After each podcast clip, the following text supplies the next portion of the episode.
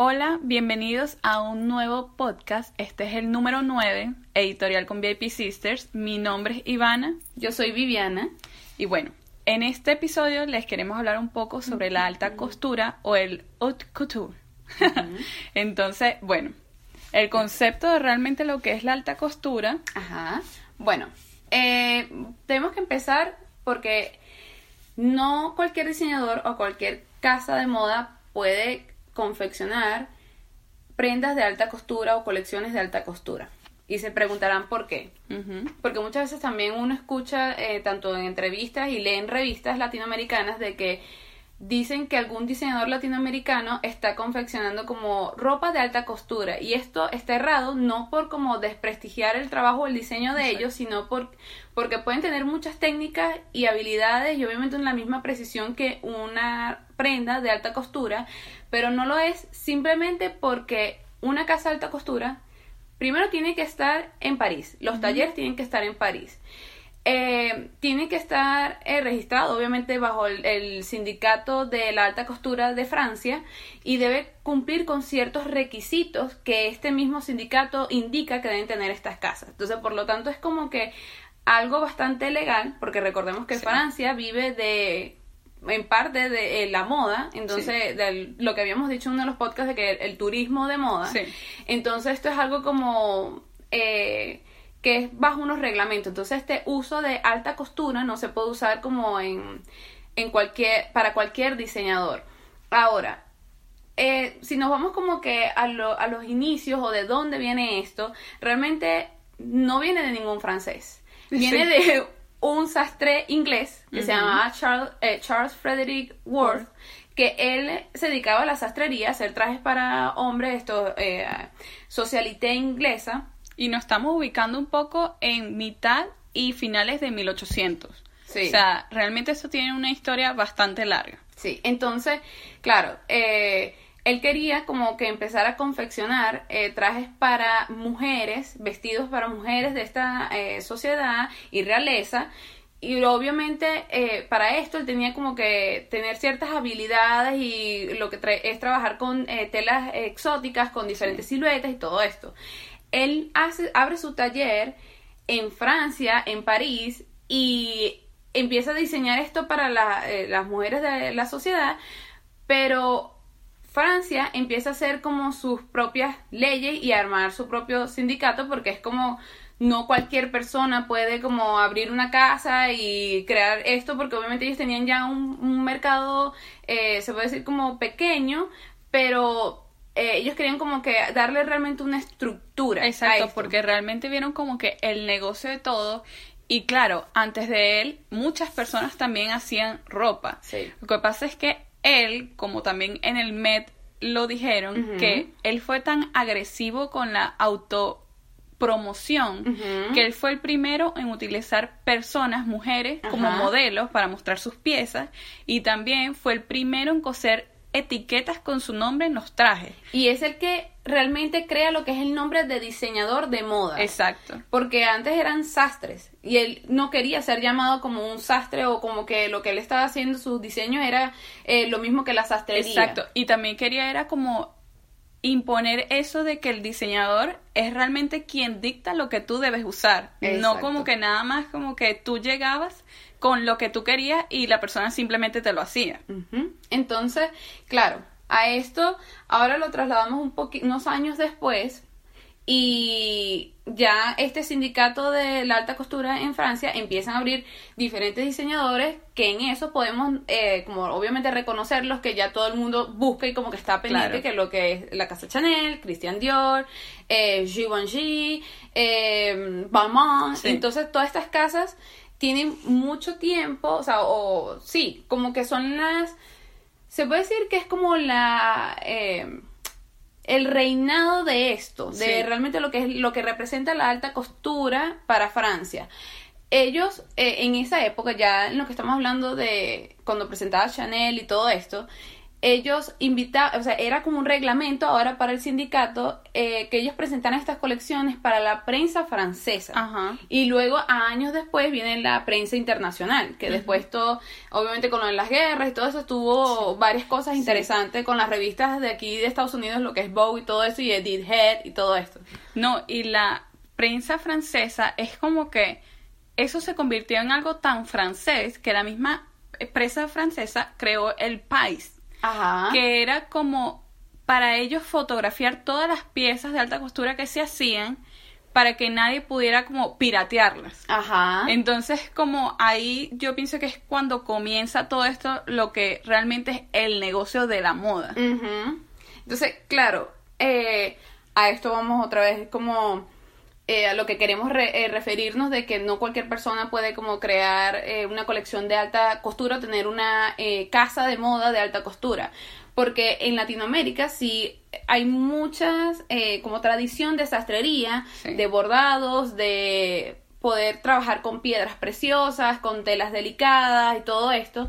Pero realmente este título que se utiliza muy vagamente en la moda realmente tiene un porqué. O sea, es, esto es creado en Francia y todo esto. Una marca en Estados Unidos tampoco puede decir que va a hacer diseños de alta costura, al menos que en algún momento decida, obviamente, eh, hacer, abrir su casa y, registrarse bajo todos estos reglamentos de Francia. O que la Cámara como de Unión de la Alta Costura francesa lo invite, como pasa con sus Murad y otros eh, diseñadores.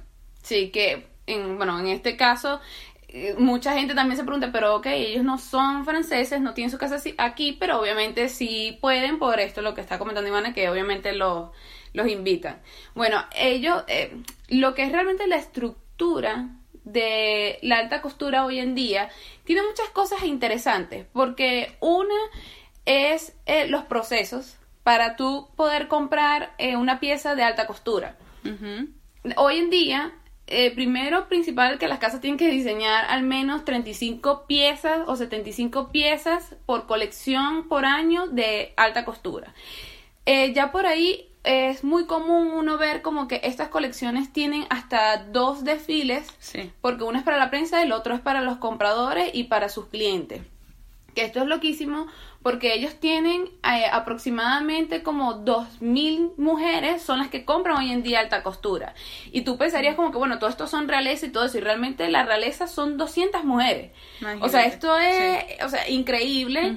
Que, y hoy en día también es su mismo mercado, se ha expandido aún más, porque ahora no solamente son eh, socialité francesas, sino que también americana, rusa, china, eh, mujeres del Medio Oriente, entonces todo esto es como que un poquito más grande. Ahora, para estas mujeres poder adquirir una de estas piezas, ellas tienen que hacer una cita. Luego de esta cita vienen dos o cinco citas más para ellas hacerse como lo que es el fitting, el entallado de la ropa. Luego de esto, el último fitting, después del último fitting es que le hacen el envío. Entonces todo es como un ritual, un proceso. O sea, no es algo como que de un día a la mañana tú decides y quiero No, esto es súper delicado para ellos porque cuando tú entras a esta como, se puede decir, eh, cartilla de clientes es una como casi asociación con esa marca. Ya tú eres un cliente al cual ellos van a tomar en cuenta para sus catálogos de las siguientes colecciones de alta costura. O sea, esto es algo súper que tú te creas como un nombre dentro de esta casa, casi que un banco. Algo así que ellos van a contar contigo como cliente de ellos para estos tipos de colecciones, que no son nada eh, económicas para las casas también. Exactamente, eso era lo que iba a decir. Hay que anotar que ninguna de estas piezas tiene etiqueta. Pues, o sea, puede llegar a los números más exorbitantes que podemos pensar y es como que realmente todo depende de talla, del tiempo también del encargo, porque todas estas piezas son hechas en encargo, no es como que están guindadas esperando que tú llegues para hacer el fitting, no, tiene que ser encargo especiales y es como que son piezas que realmente no tiene ningún tipo de precio. No, y con nada más con saber cifras tipo que para una confección de una prenda de estas son mil horas, o sea, son cinco semanas para la confección de una prenda, que hay más de dos mil empleadas dentro de estos talleres, o sea, es algo increíble. Sí, porque todo es hecho a mano. Todo el proceso. O sea, no puede haber máquina para nada. O sea, todo el proceso tiene que ser elaborado con las manos de estas personas que trabajan en estas casas. Sí. Otro también como eh, dato curioso es que al principio, eh, vamos otra vez como la época lo que es Chanel, Christian Dior, eran eventos de salón privados, en los cuales se daban una invitación a otra vez a las mujeres de sociedad para que ellas asistieran a estos desfiles. Y también después empezó que lo de la prensa y todo esto.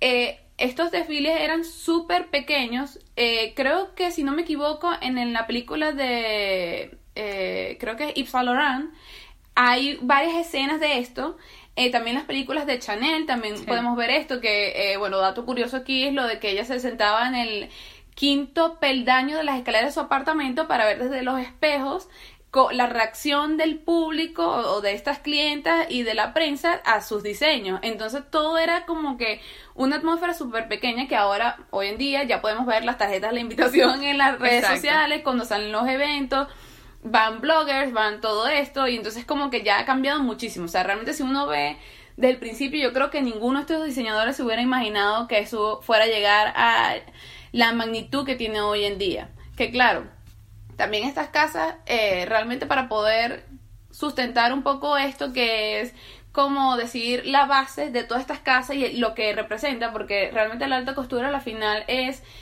la imaginación, el sueño. Aquí realmente no, no, las casas no están pendientes de los datos de los de los consumidores, de las ventas, de las datas, de qué es lo que está... No, esto realmente es toda la imaginación, la creatividad, la fantasía, lo que representa la, la marca, llevarlo a un extremo que sea algo súper inspirador, porque al final la moda es aspiracional. Entonces, como aquí no hay reglas, para las casas no hay reglas, pero esto también... Eh, obviamente ellos tienen que sustentarse en lo que es eh, las colecciones ready to wear, que son las eh, listas para llevar, se puede decir en español, pero y lo que es los perfumes y todo esto, pero ¿qué es lo que pasa? Para esto tú tienes que tener la base de esta fantasía de estas casas. No pueden ellos seguir, nada más sustentarse en lo que es ready to wear porque es muy común, es muy copiable, está en el mercado. Entonces, esto realmente es para esos momentos, para como que llevarte a soñar. Tú ves un desfile Dior, ves a una chica que es casi una princesa ves una colección de Chanel y ves una mujer que ella es lo que ella decide hacer, es toda una rebelde, va en contra de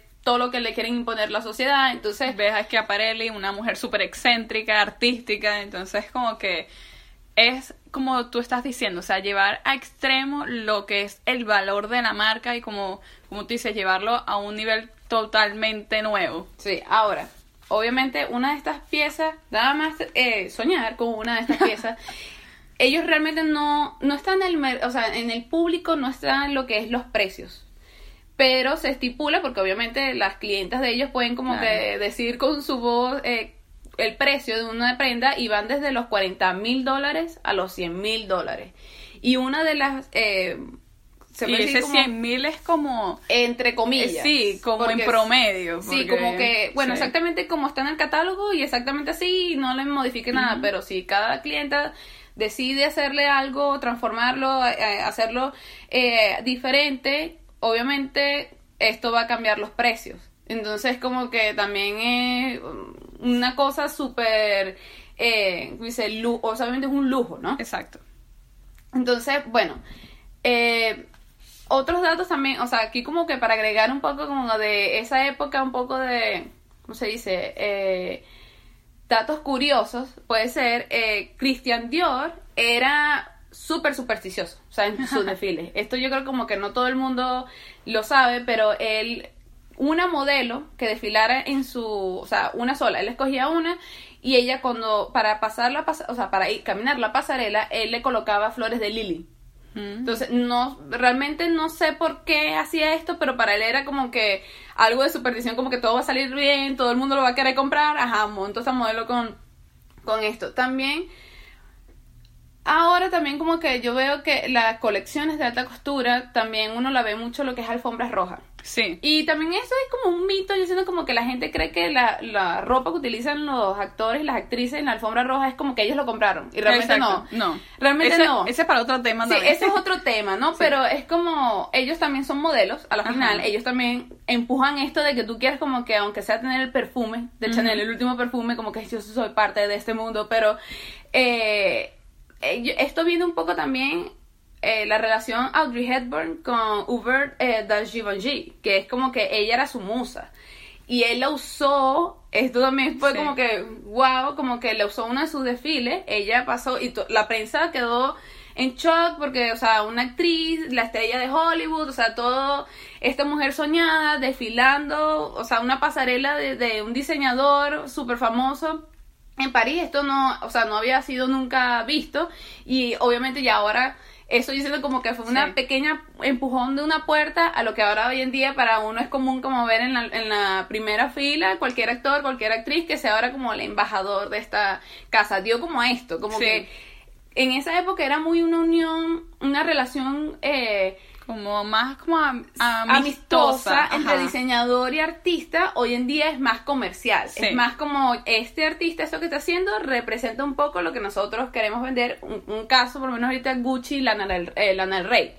Que tú puedes pensar, una chica que salió de internet, eh, que tiene un estilo súper diferente, que súper indie, independiente y nominada a Grammy y todo esto, y su estilo súper irreverente obviamente Gucci, ah, ok, Lana del Rey. Y tú vas a querer comprar el, el, perfume que estás usando. Y literal, ellos utilizan la alfombra roja muchas cosas de Gucci, pero que al final lo que ella hace publicidad, una publicidad de perfume de Gucci. Entonces todo esto como que podemos hablar después de esta relación de artistas con diseñadores y las musas y todo esto, pero sí es bastante como interesante.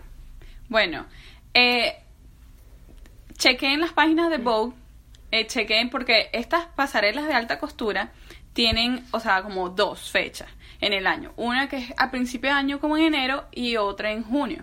Entonces, chequen, queremos hacer, dejar eso para que ustedes busquen y nos digan en los comentarios cuál colección les ha gustado más. Entonces, chequen Vogue Runway, pueden ver toda la, la última, la de Spring 2019, y nos comentan cuál les ha gustado más. Bueno, síguenos en las redes sociales estamos como VIP Sisters, yo como Ivana Pina, Viviana como Ben Annie, B corta A I N A N N I E, que me encanta porque muchas de ustedes ya no me han conseguido. Y yo como que sí, lo estoy diciendo bien, me están entendiendo. Y de verdad gracias por todos sus mensajes. Sí o sea, nos inspiran muchísimo porque realmente nosotros queríamos como conseguir un grupo de personas que nos entiendan, de que queremos hablar de moda y todo lo que sabemos y como que compartir y que también nos den información de cosas que nosotras ni idea y nos recomienden películas, libros, eh, cualquier cosa y de verdad esto es súper genial. Eh, le queremos decir que de verdad estamos pendientes de todo esto, que sigan escribiéndonos, o sea, para nosotros realmente nos hace el día. Eh, si quieren, se pueden suscribir también al canal de YouTube. Exacto. Que también nos pueden encontrar como VIP Sisters. Eh, lo, igual lo colocamos siempre el link en la caja de la biografía en Instagram. Entonces ahí siempre está como que disponible para que lo puedan conseguir y seguirnos y comentarnos por ahí. Porque también eh, esta semana. Ajá. Ah, bueno, Ivana tiene un anuncio. Exacto. Yo, por lo menos, eh, tengo ahorita como una pista de qué se trata el video que no es podcast que vamos a estar montando esta semana en nuestro YouTube. Entonces, eh, no duden en chequearlo, porque bueno, tiene que ver con algo que tengo puesto. O todo, no sabemos. No, sabemos, un detalle o todo, no sabemos, no sabemos. Exacto, bueno, entonces muchas gracias por escucharnos y por vernos en YouTube y nos vemos en el próximo, en el número 10. Sí, tenemos preparado algo genial. bueno, gracias. Chao. Chao.